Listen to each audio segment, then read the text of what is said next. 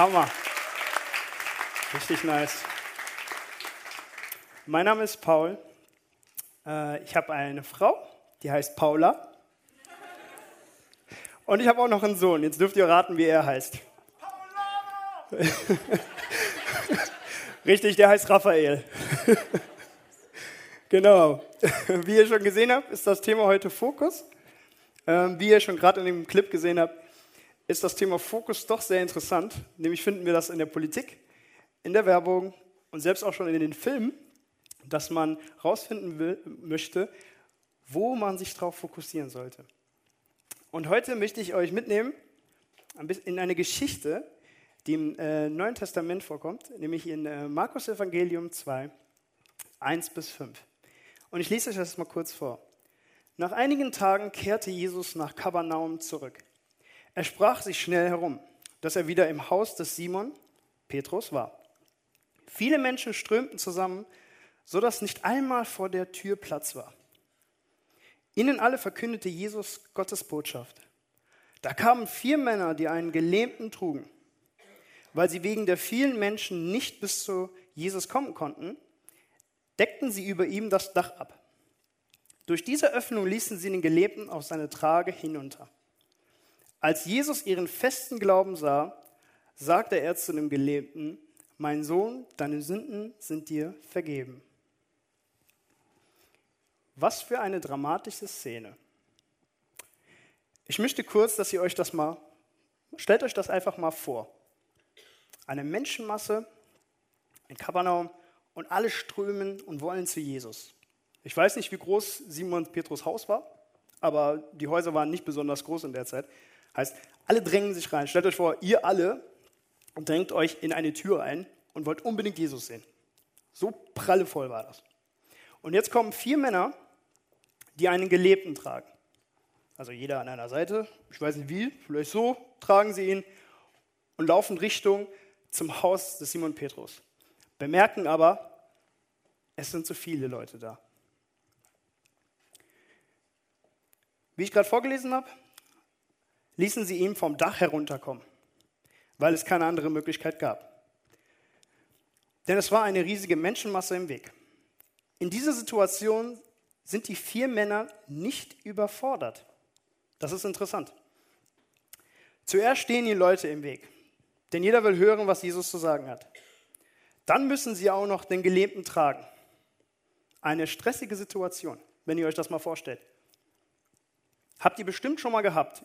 Ihr wart bestimmt schon mal in eurem Leben mal einkaufen, oder? Und bei Netto oder ja, bei Netto ist das meiste Zeit so.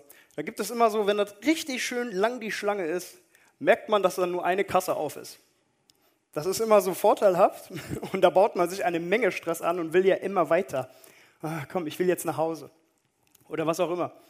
Und aber wie gesagt, sie sind nicht überfordert. Denn was denn das, was ihnen in den Sinn kommt, ist, machen wir das Dach kaputt.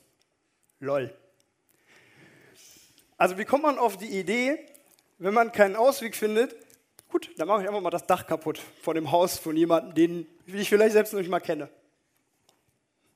Sie hätten sich auch entscheiden können, abzudrehen. Denn wer hat schon Lust, sich in eine riesige Menschenmasse durchzuquetschen? Hebt mal bitte die Hand, der Lust drauf hat. Habe ich mir schon gedacht, keiner hat so viel Lust darauf. Und es gibt so was richtig Cooles, ich weiß nicht, ob ihr das schon mal gesehen habt. Ähm, in Tokio ist etwas ganz Besonderes, nämlich wenn du in eine U-Bahn steigen möchtest, kann das mal sehr eng werden. Und es gibt extra Leute, die dafür arbeiten, die Leute da reinzudrücken. Das ist ein Beruf, okay? Stellt euch das mal vor. Und man sieht, die Leute stehen schon an der Grenze zur Tür, zur Bahn. Hier in Deutschland würden wir sagen, alles klar, ich nehme die nächste, auch wenn ich zu spät komme, ist okay. Nein, in Tokio nicht. Da drängen sie sich noch rein. Heißt, irgendwie schaffen sie das, noch Platz zu finden. Und wenn die Leute merken, die Türen gehen nicht zu, dann kommen die Leute und drücken nochmal kräftig nochmal mit rein. Und das sieht, das ist so spektakulär, wo ich denke, quasi, man könnte sich auch verletzen da drin oder wie es üblich ist, ich komme aus Düsseldorf, eine Großstadt, da ist es mal üblich in der Bahn, dass mal jemand im Sommer sein Deo vergessen hat. Das ist dann nicht so schön, wenn man dann unter jemands Achsel hängt in dem Augenblick Und in Tokio drücken sich ja nochmal schön zusammen da rein und das ist dann wie eine schöne äh, Masse von Menschen, die sich da in dieses kleine U-Bahn-Ding drücken. und das Lustige daran ist, um rauszufinden, von den Firmen, ihr Antrieb lag nicht auf ihrer Selbstbezogenheit, sondern sie machten ihren Fokus auf, ihm muss geholfen werden. Sie setzten nicht darauf, okay, es ist voll, ich komme jetzt nicht dahin, machen wir es einander mal. Nein, sie lagen ihren Fokus darauf, es muss heute sein.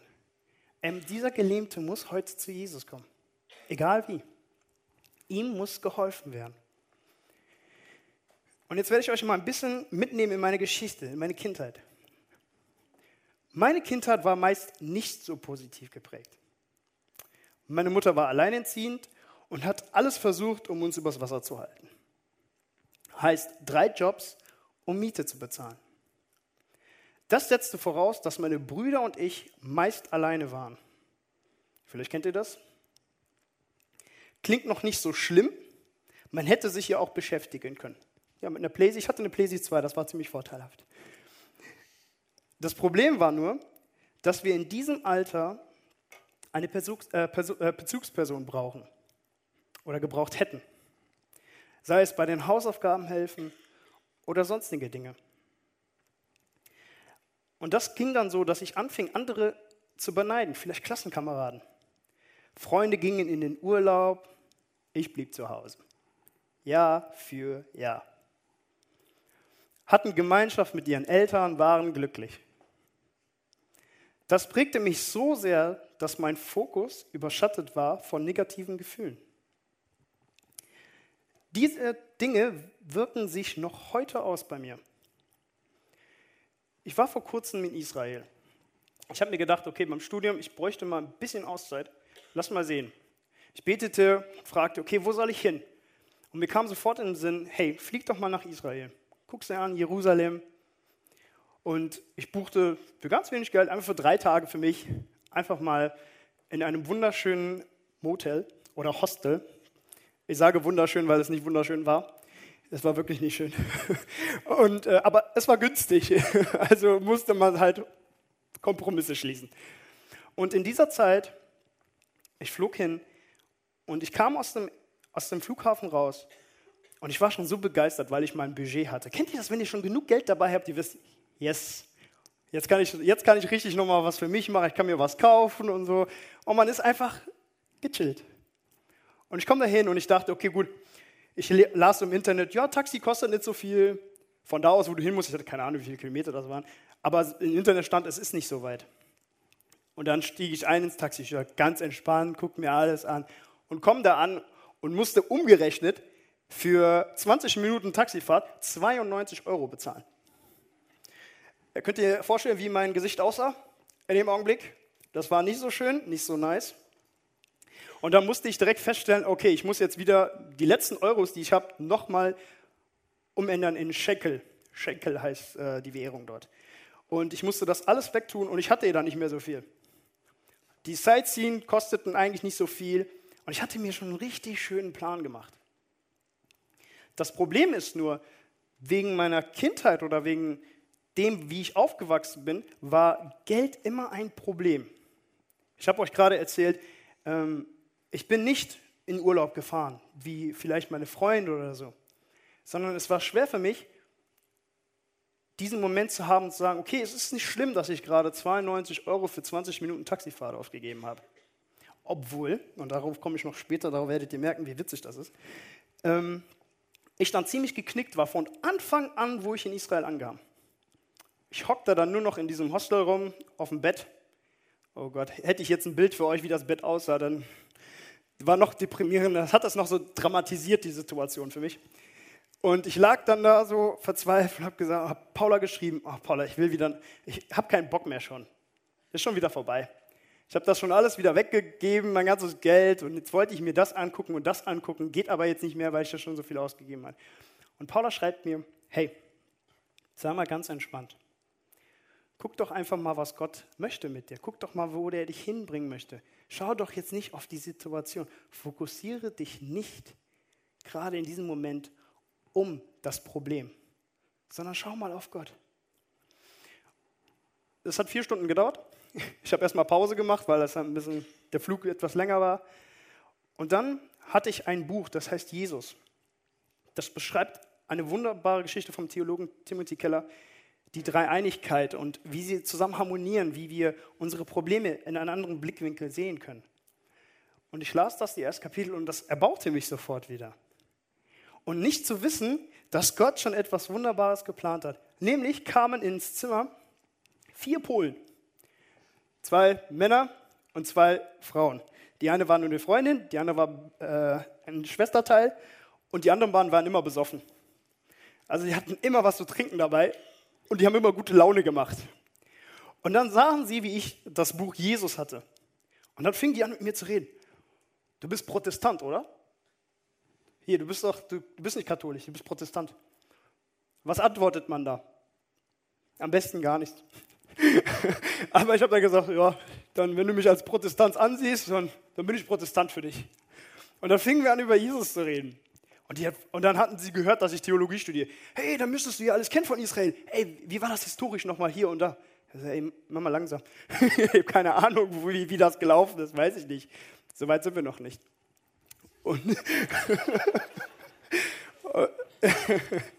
und dann bemerkten wir, und dann bemerkte ich, dass Gott mir gerade vier Leute geschickt hatten, die mich erbaut haben, die mich ermutigt hatten. Und ich hatte dann die ganzen drei Tage nur noch Zeit mit denen verbracht. Wir sind rausgegangen, die haben mir gezeigt, okay, guck mal hier, an der Stelle gibt es günstig Essen. An der Stelle kannst du mal hier mal machen und da was machen. Es ist gar nicht so teuer, nach Bethlehem zu fahren, zu gucken, wo Jesus geboren ist. Das war wirklich nicht teuer. Ich dachte, das wäre teuer gewesen. Also ich habe mich selbst in die Depri gebracht. Und dann, die haben mich dann alle wieder rausgeholt. Heißt, ich hatte meinen Fokus drauf gelegt, unbedingt meinen Urlaub kaputt zu machen diese Zeit zu genießen mit Gott, die Begegnung mit Gott zu vermiesen. Und dann lass mich dir mal eine Frage stellen. Durch welche Verletzung bist du heute noch geprägt, die dich daran hindert, die Selbstbezogenheit fallen zu lassen? Was zieht dich runter in dem Augenblick? Worauf, worauf werden Wunden nochmal aufgerissen, dass du nur darauf schaust, dass du nur deinen Fokus dahin setzt? Gehen wir weiter, nachdem sie ihn runterließen und das Dach kaputt war. Erinnert ihr euch? Das Dach war kaputt. Ich kann mir gut vorstellen, dass es einen Staunen gab.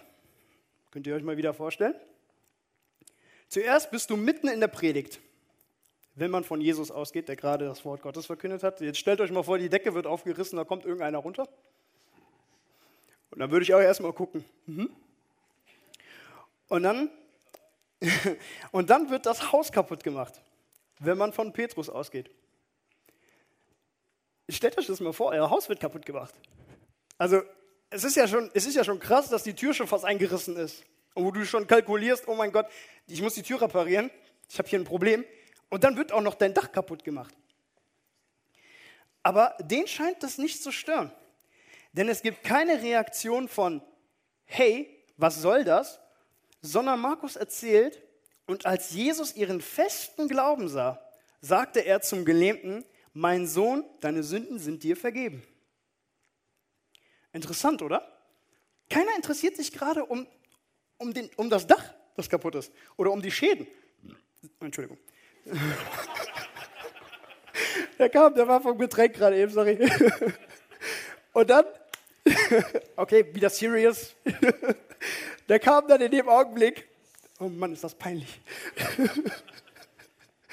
ah, herrlich. Okay, wo war ich jetzt nochmal? Danke, niemand hat sich für das geschrieben. Oh, du hörst zu, können wir mal planen? Sie hört zu. keiner weiß, keiner reagierte auf die Schäden, sondern der Fokus lag und Jesus sah ihren festen Glauben. Ist das nicht schön?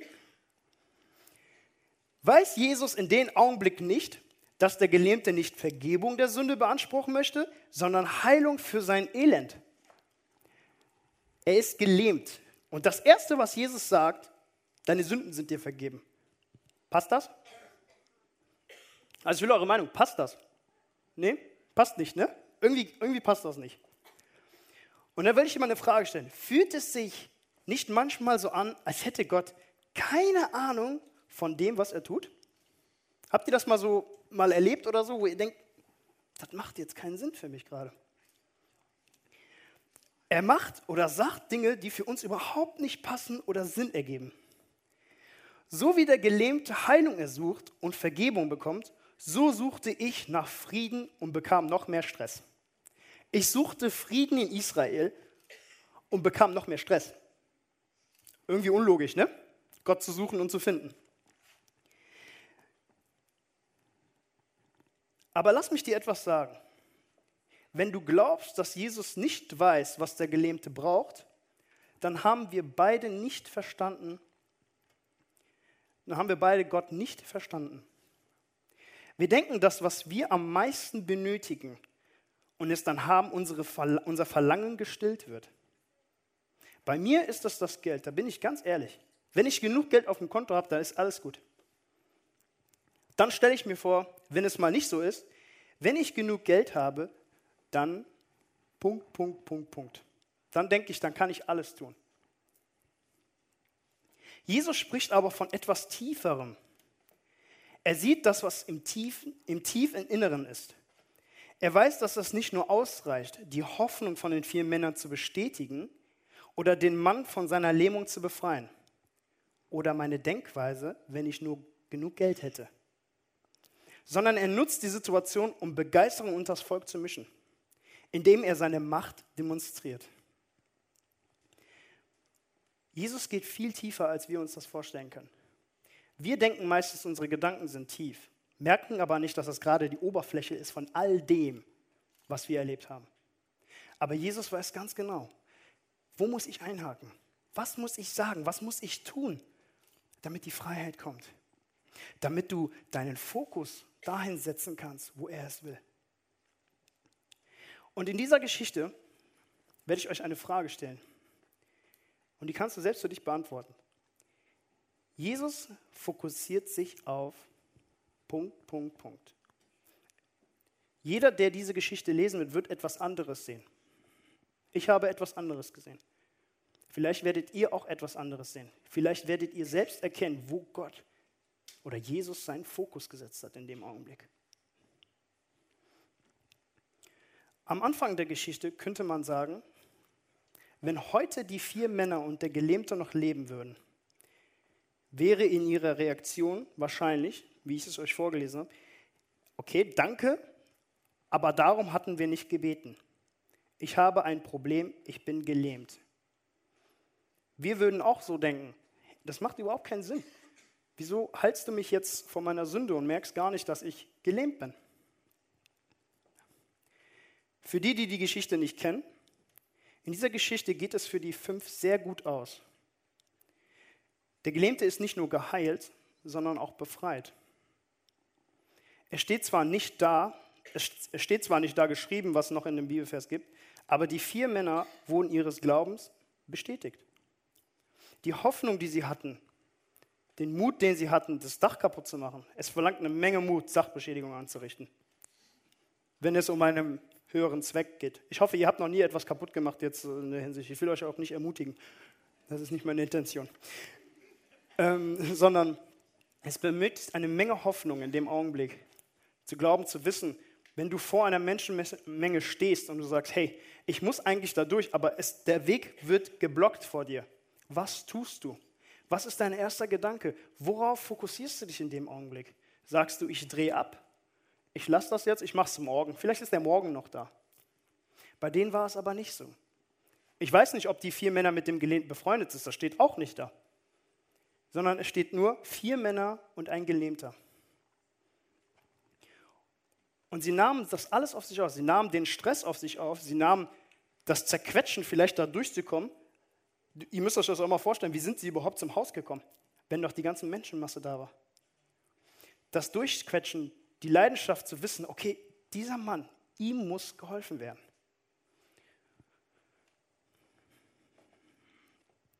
Und die Frage, die letzte Frage, die ich habe, auf was fokussierst du dich? Denk mal kurz drüber nach. Wir haben Zeit.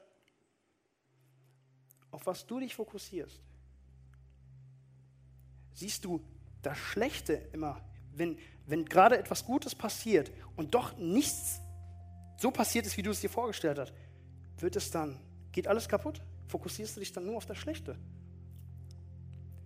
Ich fokussierte mich mit meiner Zeit in Israel mit Gott auf das Schlechte, dass ich kein Geld mehr hatte. Bemerkte aber nicht, dass ich in einem Land bin, da wo Jesus war, da wo Jesus gelaufen ist. Dass er in dem Augenblick, wo ich gesagt habe, ich fokussiere mich jetzt nur darauf, mir vier Leute brachte, die mich ermutigten und mir zeigten, was noch alles da gibt in Israel. Bin ich, wenn ich beim Einkauf bin und einen riesen Einkaufswagen habe und da durchgehe, setze ich meinen Fokus darauf, dass mir zu viele Leute vor mir sind? Oder setze ich meinen Fokus darauf, Gott zu danken, zu sagen, boah, cool, ich habe genug Geld, um meinen Einkaufswagen zu füllen. Ich habe genug, um meinen Kühlschrank voll zu machen, die Sachen zu lagern. Fokussiere ich mich darauf? Fokussiere ich mich darauf, Leute zu sehen, denen es nicht gut geht und zu sagen, ha, gut, dass es mir gut geht? Oder fokussiere ich mich darauf, zu zeigen, hey, ich will dir helfen. Ich will neben dir sein, ich möchte dich unterstützen. Guck doch mal kurz mal deinen Nachbarn an. Links und rechts. Würdest du ihn, wenn er gelähmt ist, durch ein Dach tragen und runterlassen? Das ist eine gute Frage, oder? Ich rede jetzt nicht davon, dass du es nicht stemmen kannst. Es geht mir nicht um die Körpergröße oder sonst was, sondern es geht mir um die Bereitschaft. Würdest du das tun? Würdest du jemand helfen, der Hilfe braucht?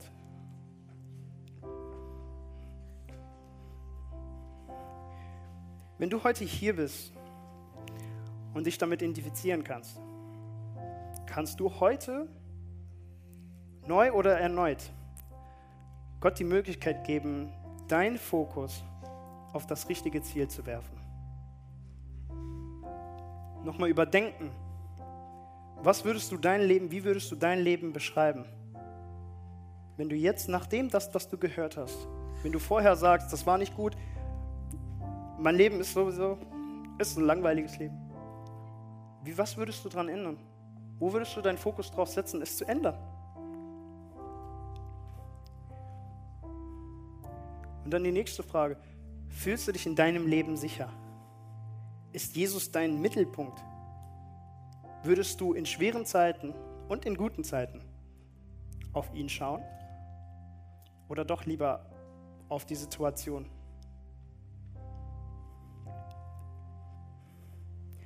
Darin liegt mein Fokus. Darauf zu schauen, dass nicht nur die schlechten Sachen, die mir passiert sind, sondern darauf zu achten, dass ich heute hier stehen darf, dass durch die Situation ich getragen worden bin. Gott wird dich nicht immer befreien aus schlechten Situationen oder dich davon bewahren, sondern meist wird er dich dadurch durchleiten und führen. Du wirst getragen. Und darauf musst du deinen Fokus setzen.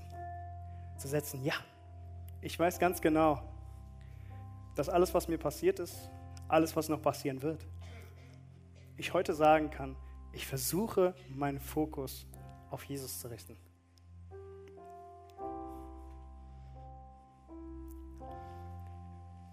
Schließen wir doch mal ganz kurz die Augen. Ich möchte, dass du dir einfach mal Zeit nimmst, nochmal darüber nachzudenken, was du gehört hast, wo du sagst, oh ja, das macht Sinn. Das habe ich auch gefühlt, das habe ich auch gespürt. Dass du heute nochmal komplett deinen Blick auf Jesus zeigen kannst, dass du deinen Fokus auf ihn setzt. Vergiss mal alles um dich herum.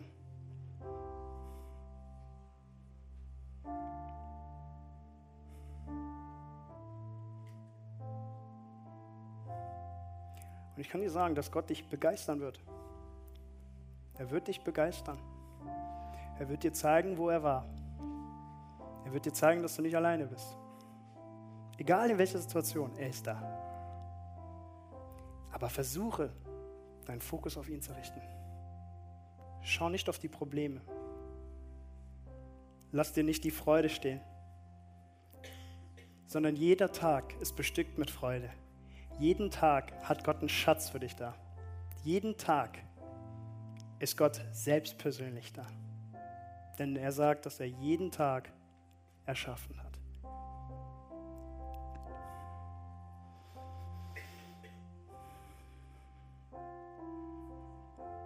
Und wenn du da bist und du sagst, ich kann damit arbeiten, ich kann, ich sehe es, dann gib dein Herz einfach Jesus. Sag ihm, hier bin ich. Und er wird da sein.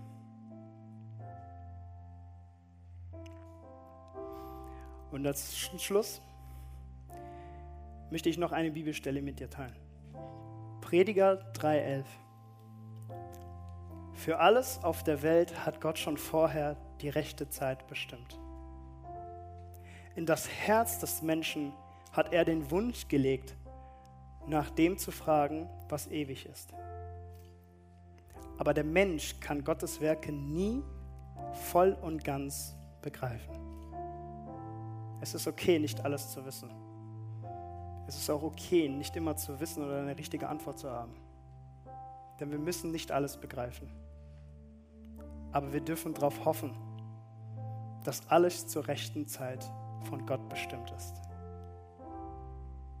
Amen.